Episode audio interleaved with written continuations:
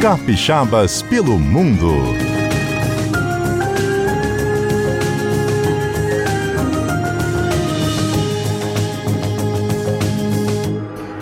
Nossa casa, amor perfeito, é mato. O teto estrelado também tem luar. A nossa casa até parece um ninho. Tem um passarinho pra nos acordar. Nossa casa passa um rio no meio. E o nosso leito pode ser um mar. A nossa casa é onde a gente está. A nossa casa em todo lugar. A nossa casa é onde a gente está. A nossa casa em todo lugar. Nossa casa é de carne e osso. Não precisa esforço para namorar. Nossa casa não é sua nem minha. Não tem Gente, são 4 horas e 37 minutos. Dá vontade de ficar ouvindo essa música aí. E continuar. E continuar. E pegar um ônibus sem destino. E viajar. Mas E aqui no viajar. CBN Cotidiano é especial, Johnny. A gente não Porque a pega gente não ônibus. precisa de pegar ônibus, a gente pega um avião Imaginário. sem ir pro aeroporto. Imaginário. Imaginário. E tem uma pessoa real. Real. Uma história de Vivendo vida. Num país diferente do nosso. Bem diferente. Hoje a gente vai fazer uma conexão pertinho ali, Johnny. Sabe pra onde a gente vai hoje? Pro outro lado do globo. Coreia.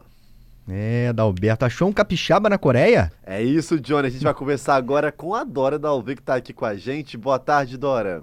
Ei, Dora, boa tarde. Boa tarde, gente. Que bom falar com Boa você. tarde. A gente sempre vai ficar se perguntando por que uma capixaba? Você é daqui de Vitória? Sim, daí de Vitória, natural. Daí. Vai pra tão longe assim, né? Um país que a gente conhece pouco, até pela distância. Conta pra gente.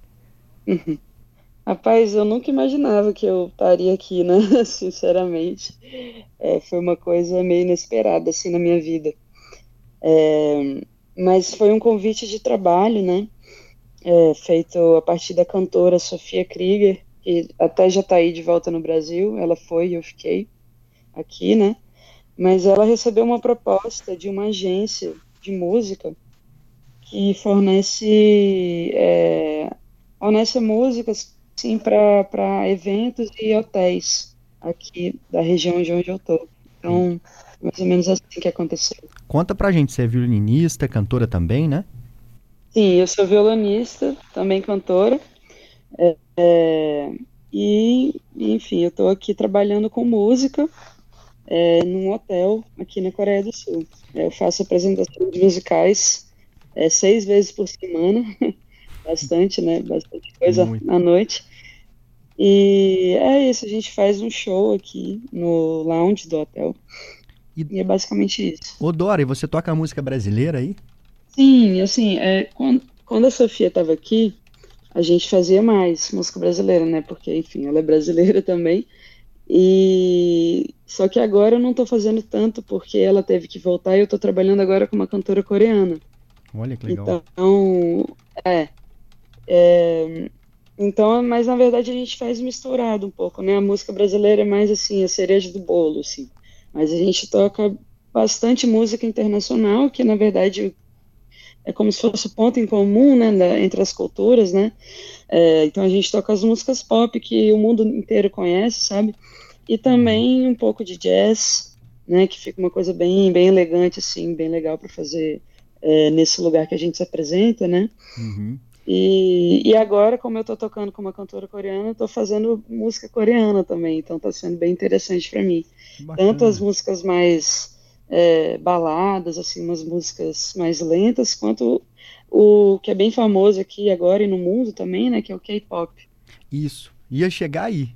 Porque agora a gente tá vendo É. uma produção cultural tão grande da, da Coreia, né? E tá chegando Sim. com força aqui no Ocidente. É música, são aquelas novelas, né? Que eles chamam de doramas. Eu nem sei se eu posso falar que Sim, são sim. novelas, né? São.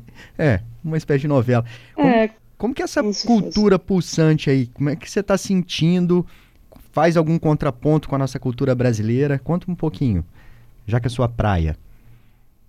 olha, então, é, falando do, da música aqui, né, é, realmente o K-pop e, e o, e os doramas, eles são muito famosos no Brasil, assim, e eu só tive noção disso quando eu recebi o convite, né, que, que enfim, eu comentava com as pessoas, todo mundo falava, nossa, eu adoro tal banda, ou já vi todos os doramas, já vi tal dorama e tal.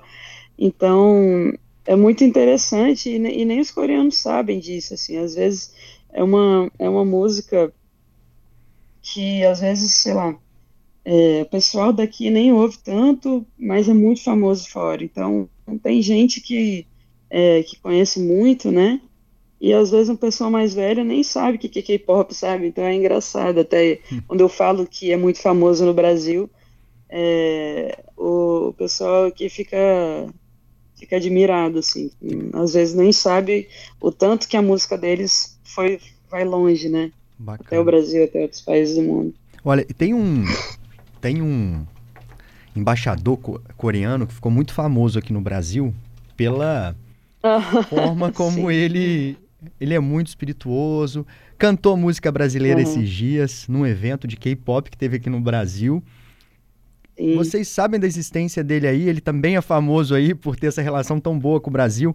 Lembro na época da pandemia também foi muito muito simpático, muito uhum. cuidadoso no trato. Ganhou também o amor dos brasileiros aí, serviu jantar depois que passou a pandemia. Como é que é? Aí o pessoal tem noção disso, desse embaixador que tem uma relação muito Olha, boa com o brasileiro? Eu, eu pessoalmente não conheci esse embaixador até viralizar esse vídeo dele cantando Raça Negra, né? Maravilhoso. Sim. E eu até fiquei me perguntando se, se era embaixador mesmo, assim, achei muito, muito engraçado. Mas uma coisa curiosa aqui é que os coreanos, eles amam cantar. Então, eles têm muita cultura aqui que eu vou falar karaokê, que é o que todo mundo entende, mas eles têm outro nome, né? Karaokê em japonês, né? Que eles chamam de Nurebang. É o Como? nome em coreano. Nu, uh, Nurebang. Nurebang. é, é, sim.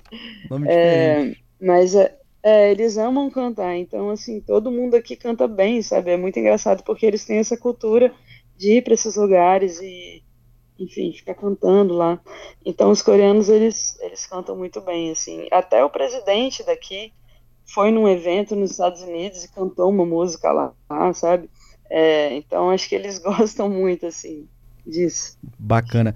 E é um país muito cosmopolita, assim? Tem muita diversidade cultural. Como é que é isso?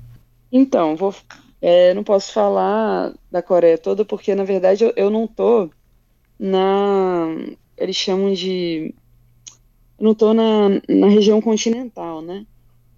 Porque eu, na verdade, eu tô, tô morando na ilha de Jeju, que é uma ilha é, afastada, assim, um pouco, né? Tem que pegar avião para vir para cá. Então, eu tô num lugar um pouco mais, quase que rural, sabe? É um, é, não é tão cidade grande. Mas eu estive em Seul durante umas férias que eu tive no começo do ano. E é um lugar assim muito, uma cidade bem grande, assim, bem diversa, muita gente diferente, então é, é uma cultura bem viva, sabe lá. Mas aqui onde eu tô é um pouquinho mais uma região mais turística, assim, uma coisa mais de natureza mesmo. Então Entendi. é um pouco diferente. Bacana. Além de cantar, o que, que os coreanos fazem aí para se divertir? Tem essas baladas de virar noite, tipo Brasil? Como é que é isso? Olha, como eu falei, né? Aqui tá, não tem muito isso, mas no geral acho que eles gostam muito de beber. Meu Deus, é? Os coreanos bebem muito, assim, uma coisa que a gente não tem noção. A gente acha às vezes que o brasileiro bebe muito, né? Porque, né, o Brasil obriga a gente a beber às vezes. Mas, gente, os coreanos, eles, eles são acostumados a beber no nível que você não. Que, que, é... que a gente não tem noção. é, é bizarro, assim. Bacana. É, eles têm uma bebida aqui chamada soju, soju que é uma bebida destilada, assim, uma, quase como se fosse uma cachaça, assim. E o pessoal vai, toma aquilo, bebe três garrafas, sabe? Caramba! Eles, enfim, é bem, é bem forte na cultura deles. E a comida é aquilo apimentado, muito exótica? Sim, bem apimentada. Foi uma coisa difícil, assim, para eu me acostumar no início, porque eu trabalho aqui no hotel e na verdade eu moro aqui no hotel também, então eu não tenho eu não tenho cozinha aqui, eu não tenho muita autonomia assim de, de comida, né? Então uhum. eu acabo me alimentando não no café da manhã é uma coisa mais tranquila, mais internacional, mas no almoço e na janta eu faço junto do refeitório dos funcionários. Então, assim, é como se fosse o nosso PF, né? Onde estariam arroz, feijão, carne, sabe? Aí eu acabo comendo a comida deles aqui. E tem muita coisa com, com esse tempero apimentado, assim. Então, para mim, nossa, foi, foi muito difícil no começo. É, mas, assim, agora eu já me acostumei, né? Tem umas coisas que eu gosto, tem umas coisas que nem tanto. Mas eles têm muito, assim, é, muita sopa aqui. É uma sopa, sabe, com frutos do mar, principalmente porque eu estou aqui na ilha de Jeju e, e tem muito tem muito frutos do mar aqui, é uma coisa bem típica.